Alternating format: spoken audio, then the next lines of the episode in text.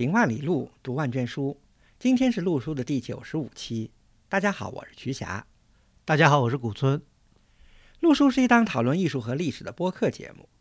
我们追求行之合一的学习体验，行路读书，知其然更知其所以然。欢迎大家订阅收听。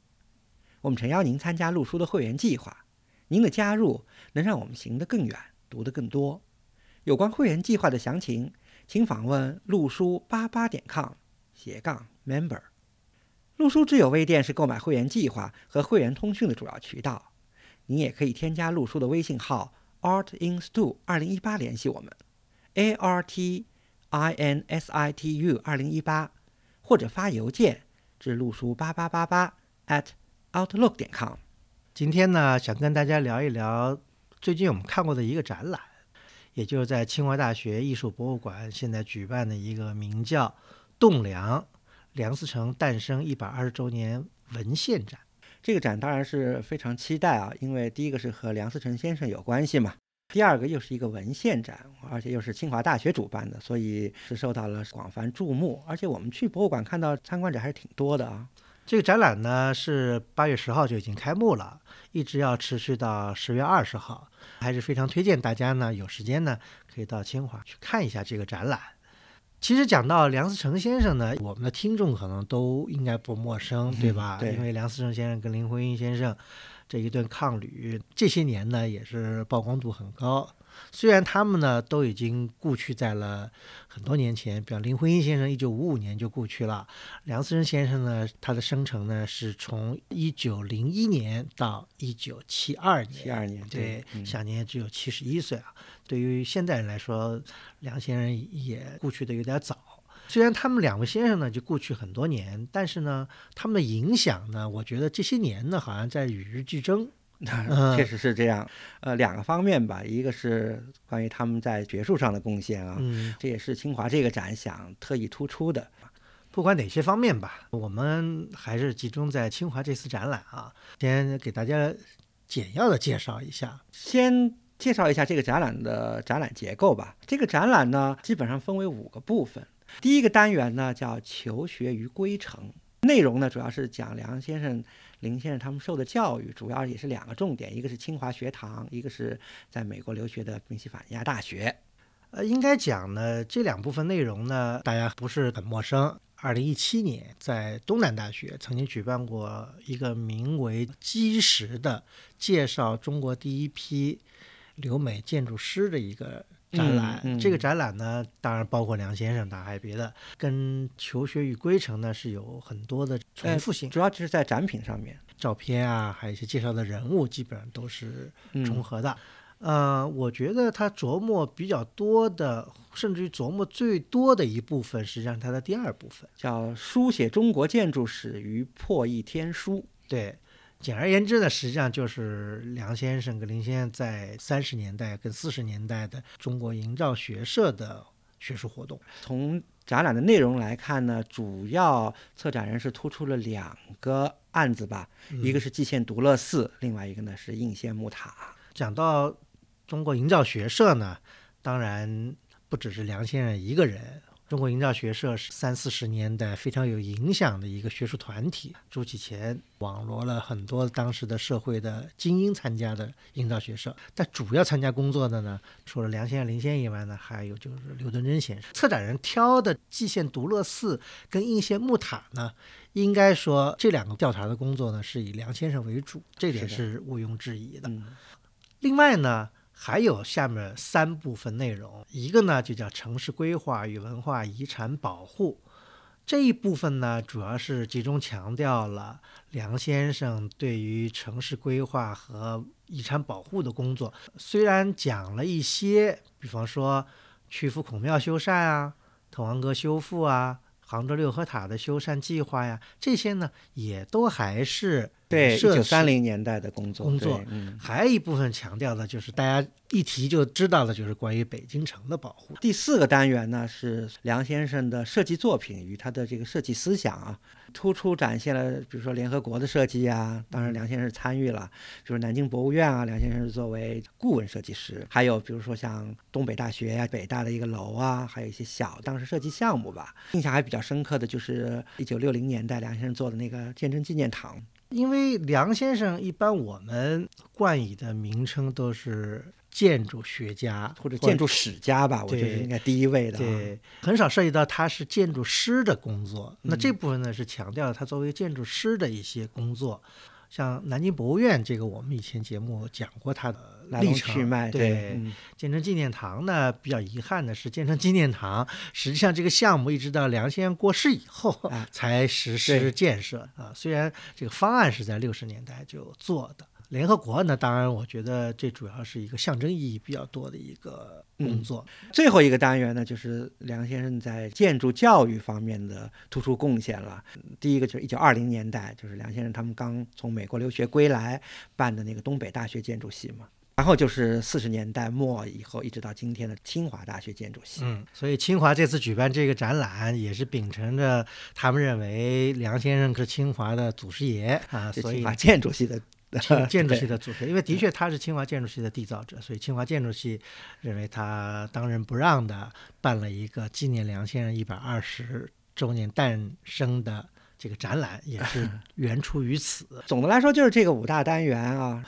这个展基本上，我觉得呢，琢磨最多的还是第一跟第二部分。主办方呢是收集了大概几百种文献，还有一些文物。那么我们呢就分享一些我们认为大家去看的时候千万不能错过，要仔细看的一些亮点吧。对如果我们熟悉中国建筑史啊，熟悉梁先生、林先生的著作的，对展出的很多图像呀、文字啊，其实都是忍熟于心啊。但是能够看到许多原件呢，或者做的比较精美的复制品呢，我觉得也是非常好的一个体验。就我个人来说啊，走进展厅，第一件值得注意的展品就是陶本的营造法式。策展人也是有意识的把它放在了入口的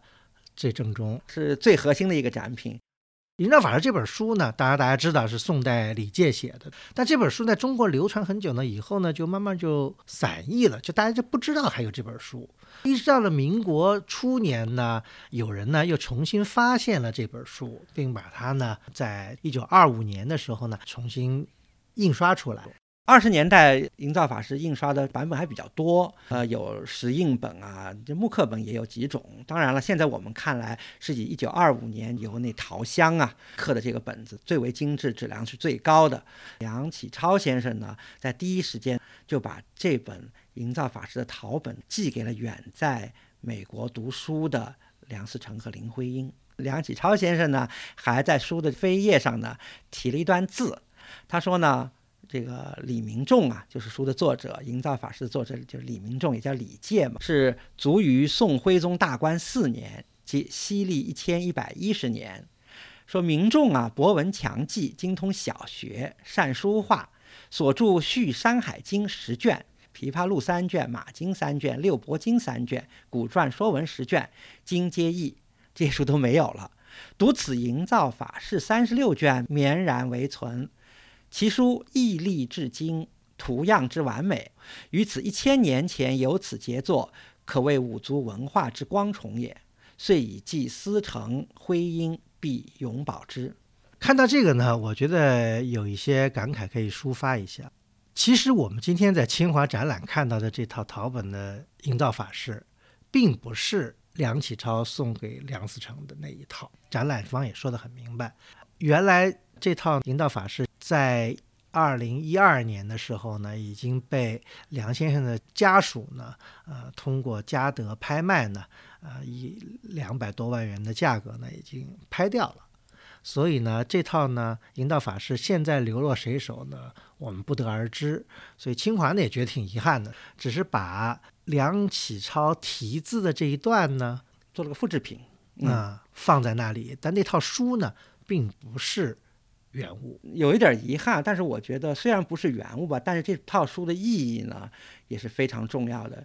梁启超先生期待啊，既思成徽因，必永保之啊。其实我们今天可以到网站上还能看到梁启超寄给梁思成先生这套书的影印照片儿，上面呢其实就有梁思成和林徽因先生的藏书章。那藏书章上写的就是思成徽因珍藏宫史经史图谱。这一点呢，我觉得大家去看了以后呢，都会有些感慨啊。嗯，本来说是要永保之的书吧，当时梁先生在美国收到这本书以后，发现自己居然看不懂嘛，所以激发了他以后研究中国古代建筑。嗯，也是一个动力。这也是为什么我觉得虽然不是原著，但是策展方还是把这套书放在了展览的最重要的位置，就也是有这样的一个用意嘛。嗯刚才瞿霞讲到这个陶本很珍贵啊，虽然我们看不到梁启超先生那一套陶本，但是呢，我跟瞿霞呢有幸呢在宾大图书馆，大家知道瞿霞呢也算是梁先生的校友，嗯 虽然是矮了很多辈儿的校友，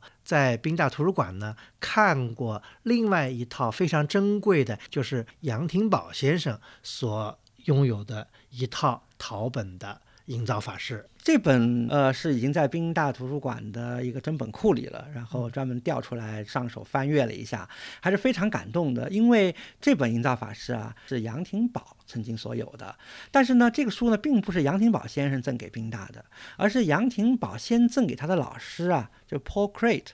然后由 Paul Crate 呢再转赠给宾夕法尼亚大学的。我们也第一个也是看一下这个陶本的印刷质量和它的装帧嘛，和它的一些版本信息，然后还非常难得的看到了杨廷宝先生提赠给 Paul Crate 的赠言啊。因为 Paul Crate 我们可以简单说一下，因为和梁先生也大有关系。Paul Crate 他是当时宾大建筑系的一个非常重要的一个老师，也是专门讲授波扎艺术。呃，风格的一个重要的老师，他呢当时给梁先生他们上的课呢，就是文艺复兴时的地方建筑史。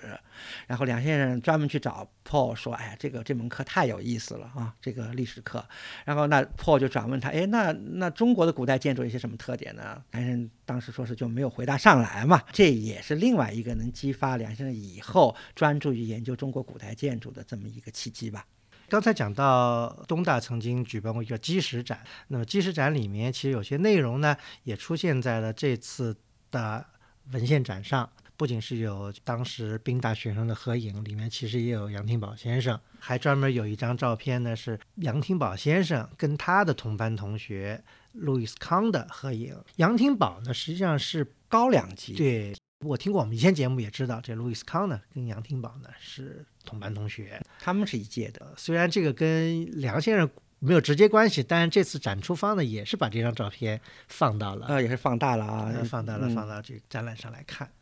展览的照片呢，还有很多的这个有些看点啊，比方说还出现了另外一个梁先生他们的同学，就是陈植。嗯，陈植照片比较多，呃，对看到不少啊。，对，陈植据说呢跟林徽因先生关系很好，嗯，而且陈植呢也是非常多才多艺，啊性格比较活泼那种啊。对，因为林先生也参加很多这种文艺社团工作，跟陈植在一起，所以这个呢也是他们之间的一个友谊的见证吧。策展人还是挺花心思的，为了说明梁先生、林先生他们在美国啊在受的教育嘛，尽量的把能找到的一些照片资料啊，因为本来数量也不是很多，还有一些文献资料啊，甚至包括这个梁先生、林先生的学籍卡呀，都呃做了展示。当然，这个学籍卡呢是一个复制品，好像古村老师很早就去宾大建筑档案馆查阅过这个学籍卡的原件啊。呃，十几年前吧，二零零六年的时候呢，那时候去宾大的建筑档案馆查阅当时这些留学生的资料呢，就看到了梁先生跟林先生的这个学籍卡，当时还是蛮激动的。嗯因为除了梁先生、林先生以外，还有其他一些留学生的这个学籍卡。我当时呢也存着这么个心思啊，后来问了档案馆的保管员，就是有关于呃林先生跟梁先生有没有更多的一些他们在求学时候的资料。嗯那很遗憾的呢，梁先生呢没有更多的资料留在宾大，那么林先生呢是在。当年的学生年册里面呢，有他的一个设计作品的照片这样的一个资料，对，吧？好像这次展览也有复制，对，大家也嗯都能看到。嗯，另外还有学生年册里有这个林先生在建筑系做助教的这么个信息，我印象挺深的。因为林先生是美术系毕业的嘛，但是他的水平能够达到在建筑系为学生当助教，所以也说明林先生在建筑学方面的修养和造诣吧。虽然他没有拿到正式的建筑系的学位，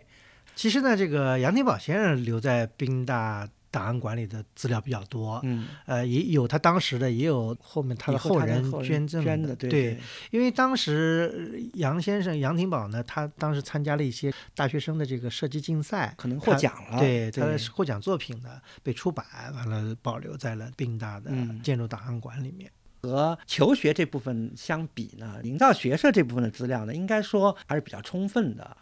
这里面呢，我是带着一个期望去看这个展的，但是我看了这个展以后呢，我有一点点小小的失望。但这个失望并不是说是策展人的原因，而是当年营造学社的遗产没有被很好的继承的原因。为什么我这么说呢？因为大家知道，营造学社对山西，尤其是梁先生跟林先生呢，对山西有过四次比较长期的考察。第一次那是对大同，第二次呢，实际上就一九三四年夏天的进坟度假的性质去的，但是在那次呢，就考察了广生寺。在事隔以后两年，在一九三五年，我想讲的就是这一次。一九三五年这次第三次他们到山西去呢，从山西后来到了陕西，这个考察的结果是缺失的，就是有一些零星的照片资料。对，但是呢。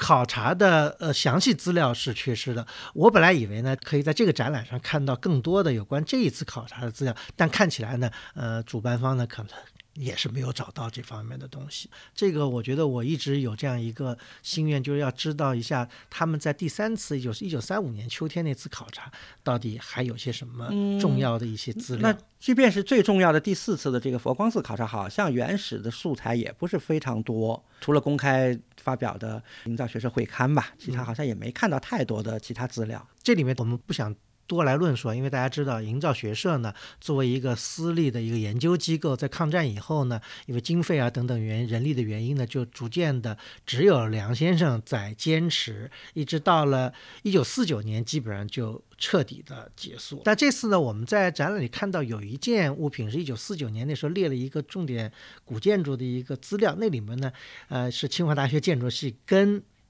私立营造学社，而且还有一个是四十年代末，就是当时营造学社跟清华大学签的一个协议，一个合作协议嘛。这可能是营造学社最后的一些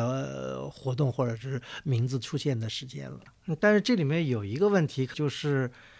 学社的衣钵到底后来是谁来继承了？就是他的好多资料，实际上他的好多资料并不在清华，他的好多资料后来就辗转到了现在一个叫中国文化遗产研究院的这样一个文研院，文研院这样一个机构。其实清华真正保留的呃学社的呃资料也不是很多，大部分可能还是梁先生个人的一些拥有的资料，后来给了这个清华。清华。反正我认为比较遗憾的就是营造学社的非常珍贵的这批资料，除了在抗战年代受到损害以外呢，后来到了四九年以后呢，没有被非常完整的保存下来，这个的确呢是非常呃遗憾的一件事情。这边就看到了有一些设计图纸啊，就非常珍贵了啊，因为抗日战争年代嘛，当时梁先生、林先生他们都已经到了四川了嘛，所以得到一个消息说天津的银行进水嘛，很多资料都。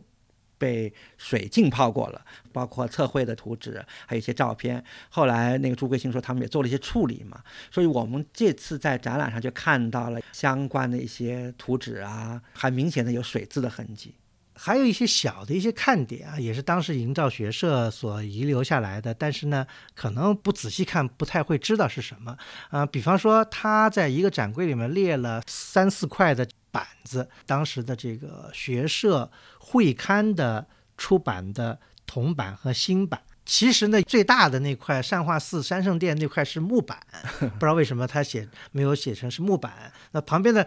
会刊有一张一模一样的印出来的一张。图纸，嗯啊，这个对照看呢是挺有意思的，因为我其实都没有想到，当时在出营造学社会刊那个时候，还会采用木板这样一种印刷形式。但我觉得这也比较，因为大家看这个铜板的呃成本太高了嘛，所以我们看到几块铜板都是印那个小的小图啊，小的这个照片嘛，这个。呃照相制版。嗯那当然，当时的成熟的照相制版应该是科罗版嘛，我估计可能费用还是比较大。所以他们可能做成这个木板呢，第一个确保这个效果，因为本来也是一些线图嘛、测绘图嘛；第二个也能保证它的开本比较宏阔，印的比较清楚，肯定都是有考虑的。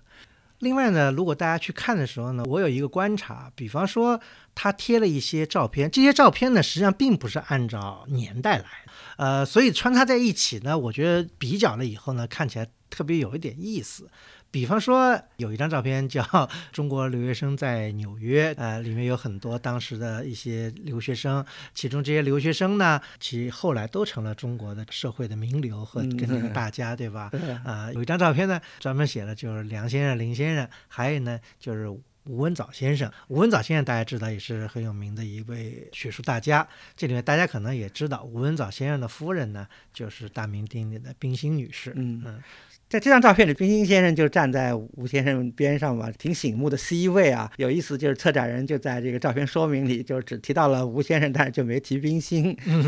这个啊大家家知道大家也就会心一笑了啊。我们刚才只是泛泛一谈啊，这次展览，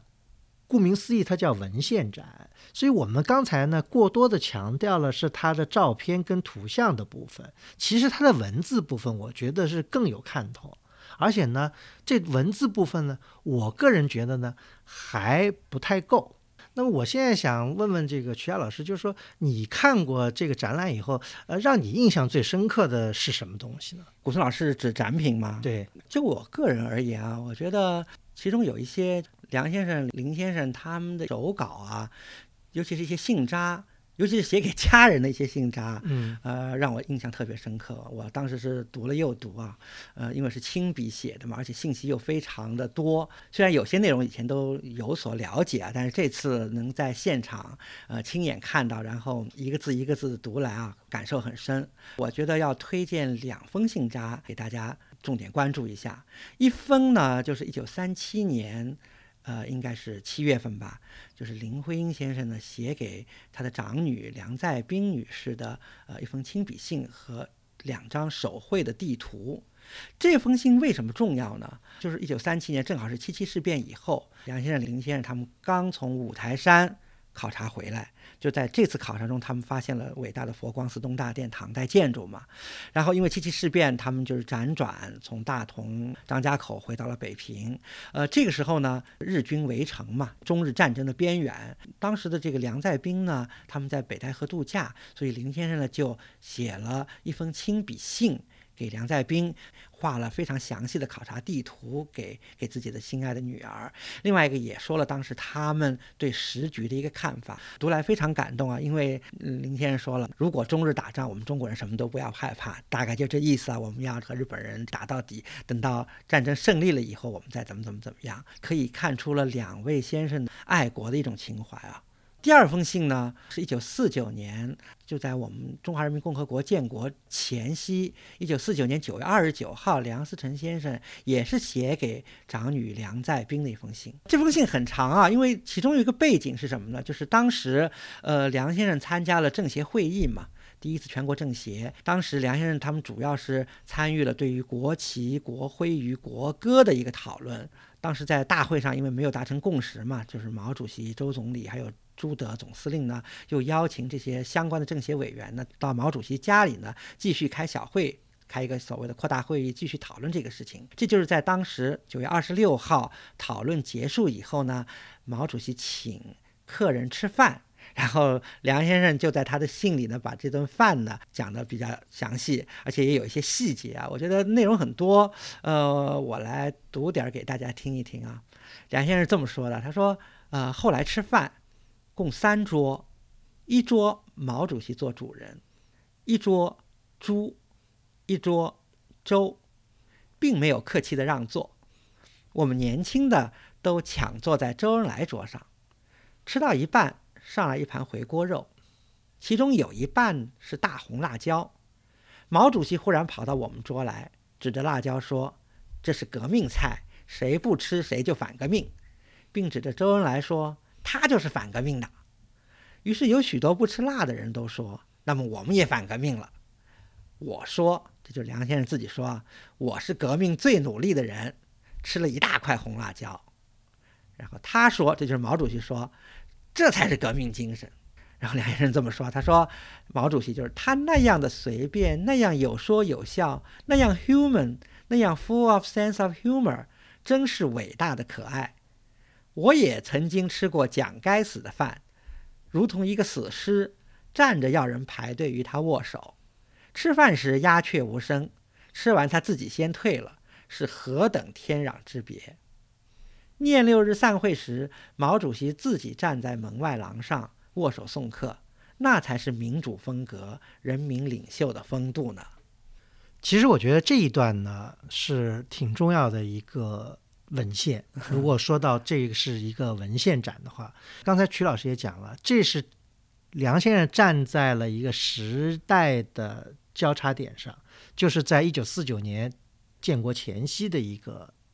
信函是给他的这个女儿，对吧？女儿是家人，所以他也可以是非常知无不言、非常直率的说了他的很多的想法，感觉特别的真实，也是非常的风趣。几个人物，毛主席啊、周总理啊，还有梁先生自己啊，在性格方面，尤其这个毛主席指着周总理说他就是反革命的，然后梁先生又吃了一大口辣椒，说我是革命努力的人，读来也是非常有意思。当然，我们也不能过度解读啊，只是一些非常真实的重要的信息在这些。信里，在这些文献里有所体现。我觉得呢，这封信也表达出一个意思。其实，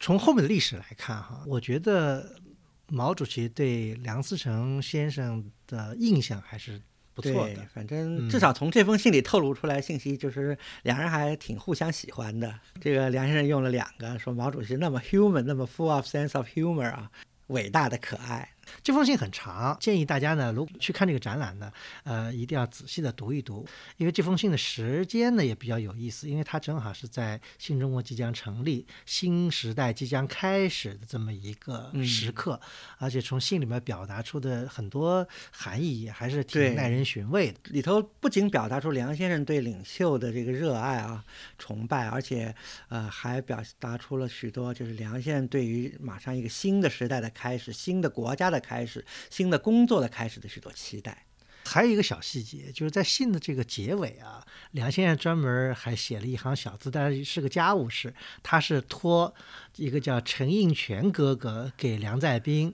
带一万块钱生活费啊，一万块钱就相当于可能现在一百块钱吧。陈应全这个人，大家可以做一个注释去查一下，这个人是何许人也，我们就不在这里赘述了。讲到这一点呢，我也特别同意徐霞老师刚才说的，就是说，其实在这个展览里面，我们刚才讲的很多都是图像方面的一些信息。比方这个呢，我觉得我们知道的还是比较多的。嗯，有很多图片呢，虽然是第一次见面，但是看印刷品已经是像未曾谋面的老朋友一样。但是呢，对这些。文献类的东西以前看见的并不多，这是这次文献展的一个非常重要的一个看点，而且我甚至觉得有意犹未尽之感，因为我觉得对于这个展览的名字叫文献展，实际上它这个文献的文的部分，嗯，并不是非常的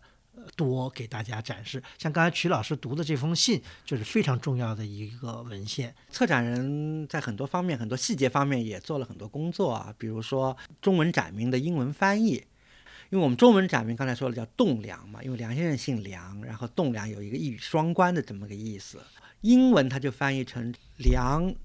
，the overarching，overarching 这个词呢还是可以说到说到啊，这是一个不太常见的一个英文词。如果查 Webster 英语字典呢，它有两层含义，一个呢它叫 forming an arch overhead，比如说 an overarching bridge，我们。简单说一下，就是叫开拱桥嘛。呃，有意思，就是梁先生还写过一篇文章的标题就用了 an overarching bridge。有可能，我觉得策展人当时他们英文翻译的时候就考虑到了梁先生这篇文章，就是开拱的这个桥啊。这是开拱是一个意思。第二个呢，一个引申的含义啊，它叫 dominating or embracing all else。更直白的英文说就是 very important。Because it includes or influences many things，就是包罗万象，特别重要。对这个呢，我们就呃，我们就自己阐发一下我们的一些见解啊。顾名思义，栋梁。如果按照中文的字面意思来说，栋梁这个上栋下雨，对吧？嗯栋就是最主要的一根正梁，就叫嗯栋。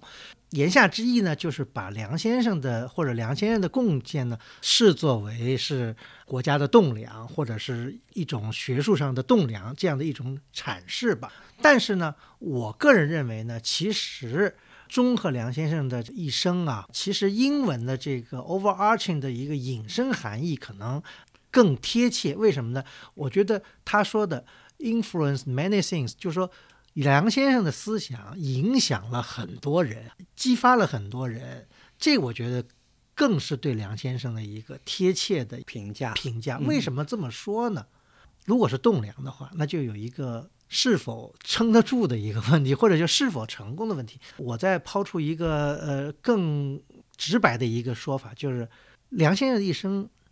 他是否认为是成功的呢？这个问题对梁先生自己他并没有一个回答，因为我们没有看见有梁先生的日记。甚至于若干年前，呃，王军先生就是写成绩的王军先生曾经说要写一本梁先生的传记，但是时至今日啊，还没有看见这个传记面世。那我想就说评价梁先生是否成功，呃，可以从他的择嗣，就是梁从诫先生呃生前的一个访谈来看一看。梁从诫曾经说说我们一家三代啊都是失败者。三代就是从梁启超先生开始算起，，大家知道嗯梁启超先生呢，应该定义为首先是一位政治家，嗯，或者社会社会改革社会改革革家，因为康梁变法嘛，对吧？嗯嗯康梁变法没有成功，梁启超所毕生追求的一种社会理想，其实他也没有实现，这个应该说是失败的。那梁从诫先生呢？大家知道，梁从诫先生后来置身于置这个环身于环境保护，对对，嗯他认为呢也没有成功，因为自然之友啊什么这些，他认为也没有达到他所预期的理想。那么他说对他父亲的评价呢，他说也是个失败者。那当然这一点，我觉得呃，展览不可能这么说啊，对吧？但是呢，我我认为呢，评价梁思成先生是否失败，当然不能以成败来论英雄。但是呢，我们呢，的确呢，在看梁思成先生的这一生的时候呢，是需要不仅看到他的丰功伟绩，也就是他的成就。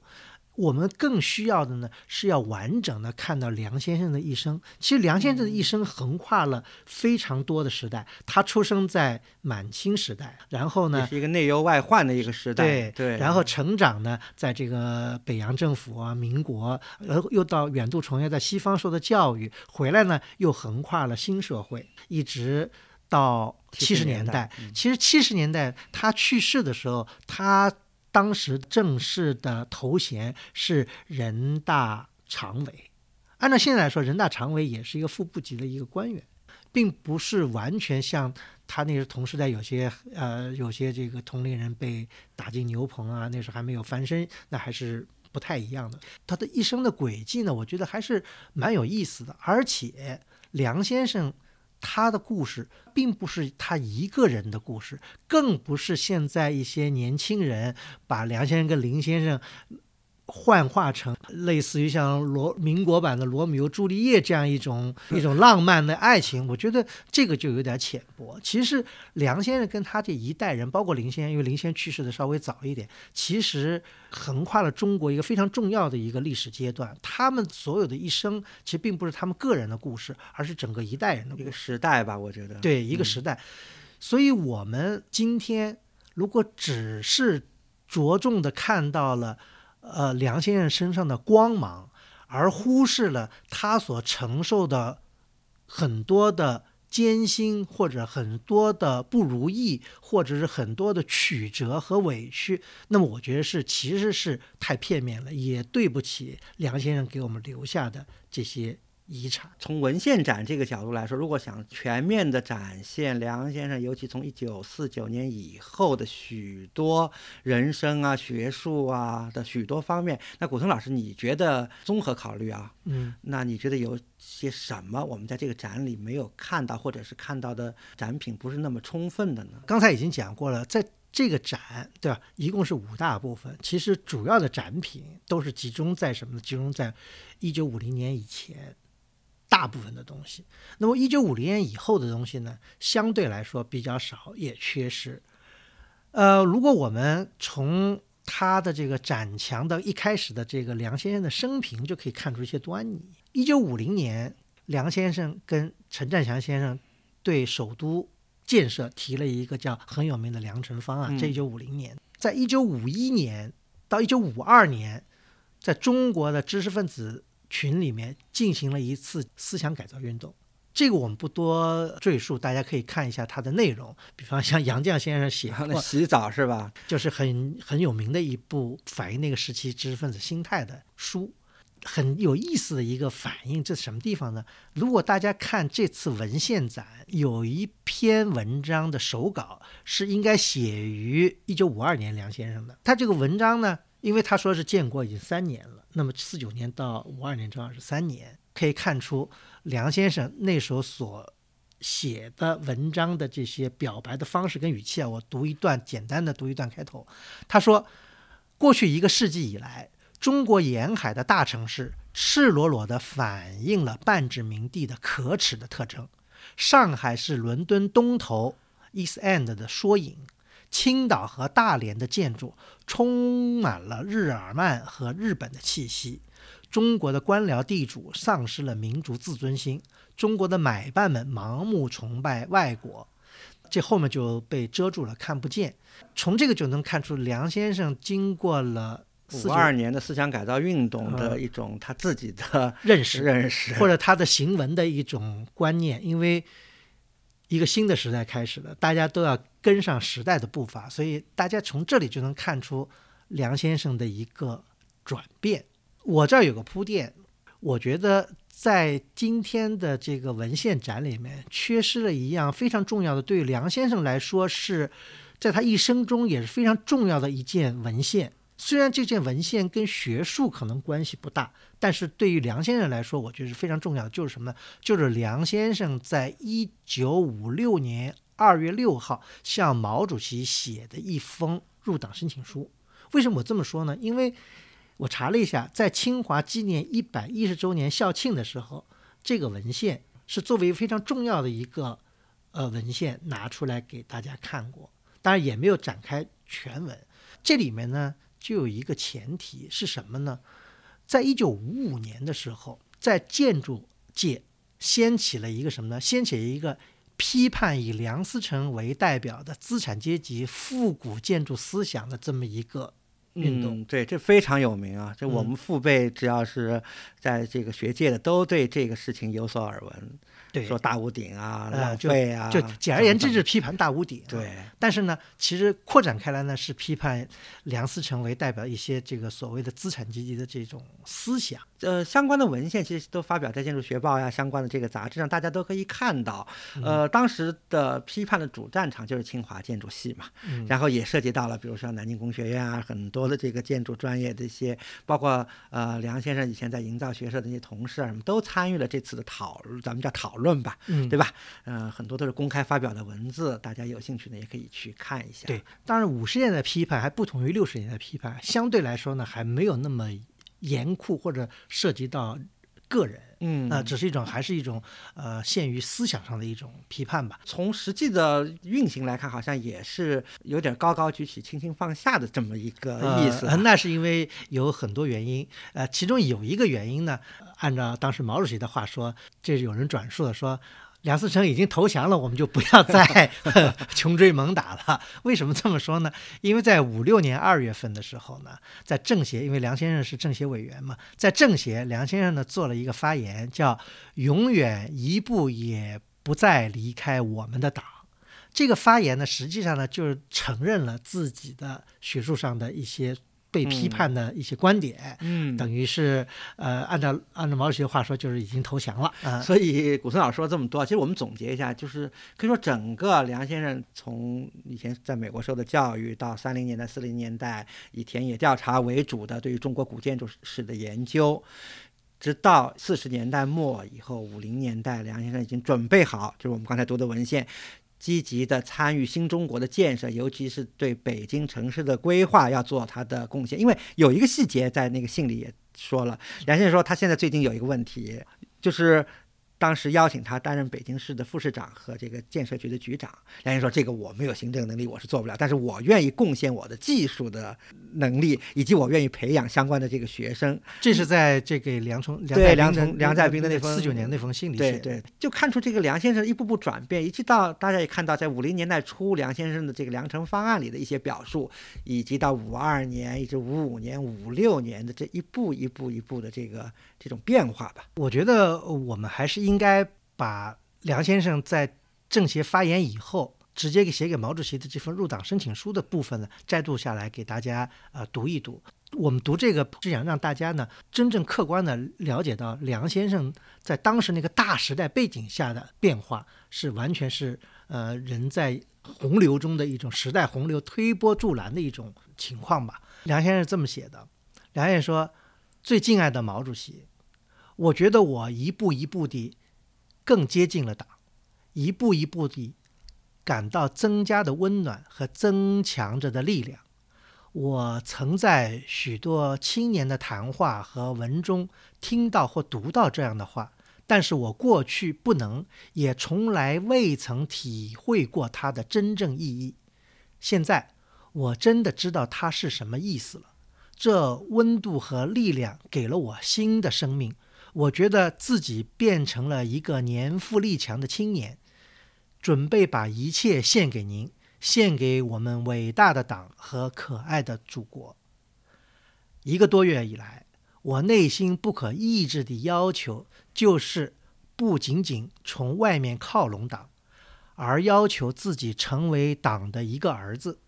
我深深地知道自己距离一个共产党员的标准还远得很。甚至连日常生活还很自由散漫，很不严肃，但我一定要以一个党员的标准要求自己，同时我也一口认定党是我的亲娘。敬爱的毛主席，我有信心，在您的关怀和鼓舞下，只要我努力学习，不断改造自己，总有一天，党会把中国共产党员。光荣称号授予我，我将珍惜它胜过自己的生命。我将为这一天的早日到来而百倍努力。我向您保证，我一定不断严格要求自己，使自己永远不愧做一个党的好儿子，您的好学生。落款是梁思成，一九五六年二月六号。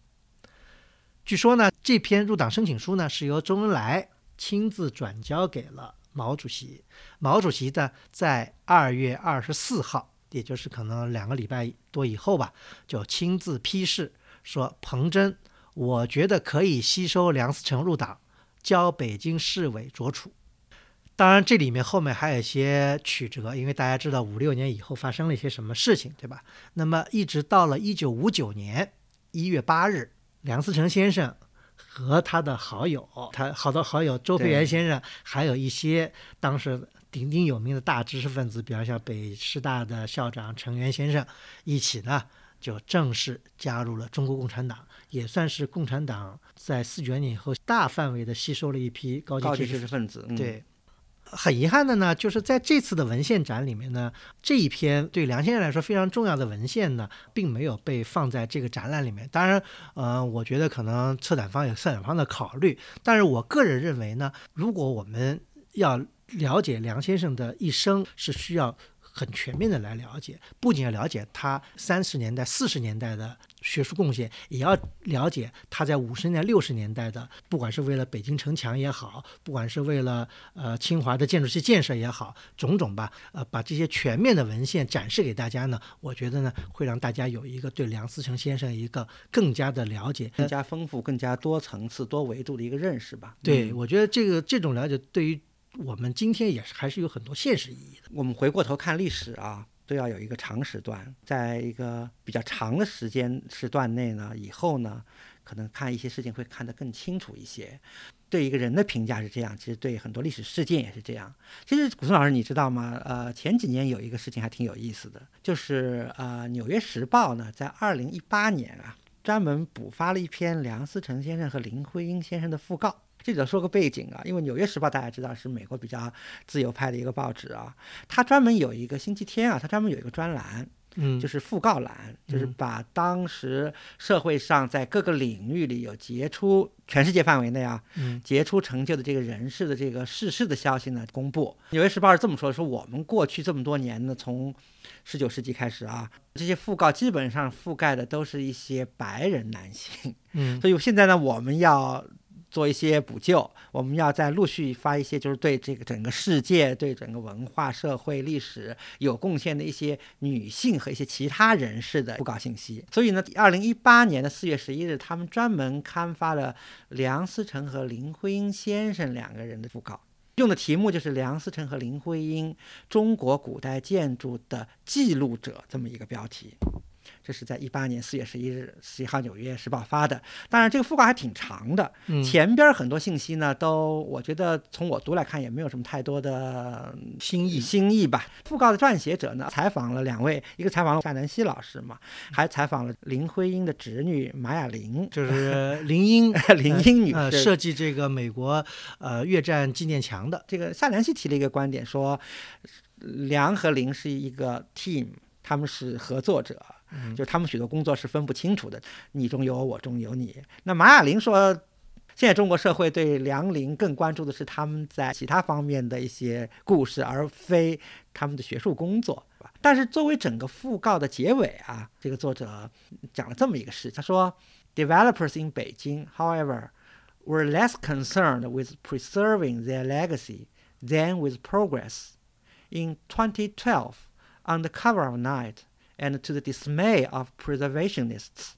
they demolished the house where Liang and Lin lived during the 1930s. 这里面讲的就应该是北总部胡同梁林的这个故居的故事。对，就是翻译一下，就是说北京的开发商啊，他们并不太关心保护梁和林遗产，而更多的关心北京的发展。在二零一二年呢，让许多文物保护者感到失望的是什么呢？他们趁着夜色拆毁了梁和林在一九三零年生活的住宅。这是这个讣告的结尾。那么，我想这个故事呢，我们就多不阐发，因呃，因为我们以前节目也讲过。但是呢，就跟《纽约时报》时隔了那么多年，因为大家知道林徽因先生过世一九五五年，嗯对，梁思成过世是一九七二年，他们在二零一八年，时隔这么多年以后啊、发了这么一个布告。那我的意思就是说，有很多事情的确呢，我们在时隔一段很长的历史以后，回头再来看，我们可能看的会更加的清晰。那古森老师，您看完这个展以后，哪件展品您是印象最深刻的呢？这个问题我觉得也挺好。我看完这个展以后，我觉得策展人还是非常用心良苦的，在最后用了一张梁思成先生在一九六二年在自己的寓所所拍的一张照片。嗯他坐在一个沙发上，啊、面容呢略带忧愁跟感伤。他的左后方呢放了一张林徽因先生年轻时候的肖像照。这张照片是唯一这个展里面一张彩色的照片，其他这个展览都是黑白照片或者是黑白的文稿，是以这样一种照片来作为这个展览的一个结束。我想策展人也是有他很深刻的含义的。嗯，好，那这次节目就到此结束，感谢大家收听，我们下期再见。